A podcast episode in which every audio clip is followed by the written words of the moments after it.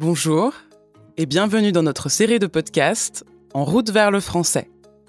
Un podcast tout en français avec des histoires vraies.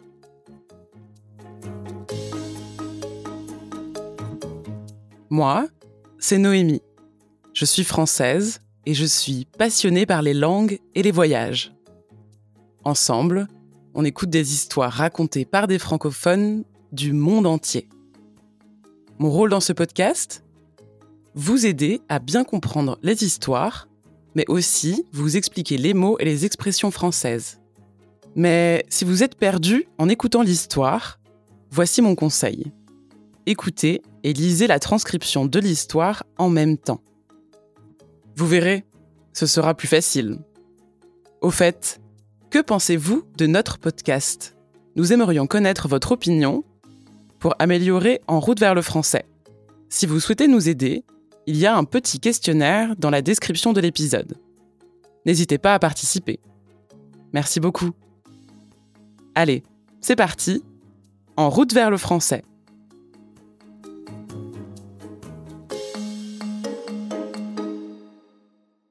Vous aimez la bière belge? Alors vous allez adorer cette histoire. Aujourd'hui, nous allons à Bruxelles, en Belgique, pour écouter Hugo. En 2015, Hugo est étudiant et un vendredi soir, il sort avec son pote Léo sur la place Flaget, une place célèbre où beaucoup d'étudiants font la fête. Et vous verrez, cette soirée-là sera vraiment très spéciale.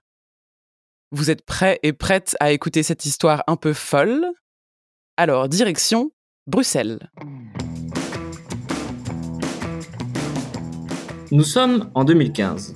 C'est l'automne et, comme tous les vendredis, je retrouve mon ami Léo dans un bar de la place Flaget. La place Flaget se trouve dans le quartier étudiant de Bruxelles. Tous les étudiants vont là-bas pour faire la fête. Et bien sûr, nous aussi. Au bar, Léo commande deux bières, une Orval pour lui et une Rochefort pour moi. Vous le savez sans doute, les bières belges sont très fortes. Et pour nous, c'est facile de repérer les touristes parce qu'ils ne tiennent pas l'alcool et font des folies dans la rue. Avec Léo, on boit, on discute, et puis on joue aux cartes avec nos voisins de table. Plus tard, je vais chercher deux autres bières et j'entends deux personnes qui parlent très fort. Et je reconnais une voix. Mais oui, c'est mon pote, Mathieu. On a fait Erasmus ensemble. Hey Mathieu, comment ça va? Mathieu me présente son ami. Il s'appelle Arnaud, il est français. Et il parle vraiment très fort. Clairement, il a trop bu. Il crie on va manger, bande de schmettes? Tout le monde rigole. En Belgique, on dit schmette pour insulter quelqu'un. Bon, Arnaud est vraiment bourré. On décide d'aller à la friterie. Et comme toujours, on commande des mitraillettes. La mitraillette, c'est un sandwich très populaire en Belgique avec de la viande, des frites et de la sauce. Bref, c'est le repas parfait après plusieurs bières. Après ça, on marche vers le centre de Bruxelles. Arnaud nous parle de Madison, sa copine américaine ou plutôt de son ex. Ils ne sont plus ensemble et pour lui, la rupture est vraiment difficile. Il est très triste et maintenant, je comprends pourquoi il a bu beaucoup de bière. Dix minutes après, on s'arrête devant un parc pour fumer une cigarette. Et soudain, Léo nous dit Les gars, Arnaud a disparu. On cherche Arnaud partout, mais on ne le voit pas. On demande aux étudiants qui font la fête dans le parc et malheureusement, personne ne l'a vu. Mathieu commence à s'inquiéter parce que Arnaud est complètement bourré. Il imagine le pire on se sépare pour vérifier toutes les rues. Je retourne vers le sud, Léo va vers la gare et Mathieu cherche dans le parc royal. Je marche seul une minute et soudain, j'entends quelqu'un qui crie en anglais. C'est Arnaud. Mais c'est pas possible. Arnaud est devant l'ambassade américaine et il crie des insultes en anglais. J'essaye de le calmer, mais il continue de crier. Et maintenant, il veut escalader la grille. Il est devenu fou. Alors, j'appelle Léo et Mathieu pour les prévenir. Très vite, Mathieu arrive et il appelle Madison pour calmer Arnaud. Mais Madison ne répond pas. Au même moment, une alarme retentit. Je n'y crois pas.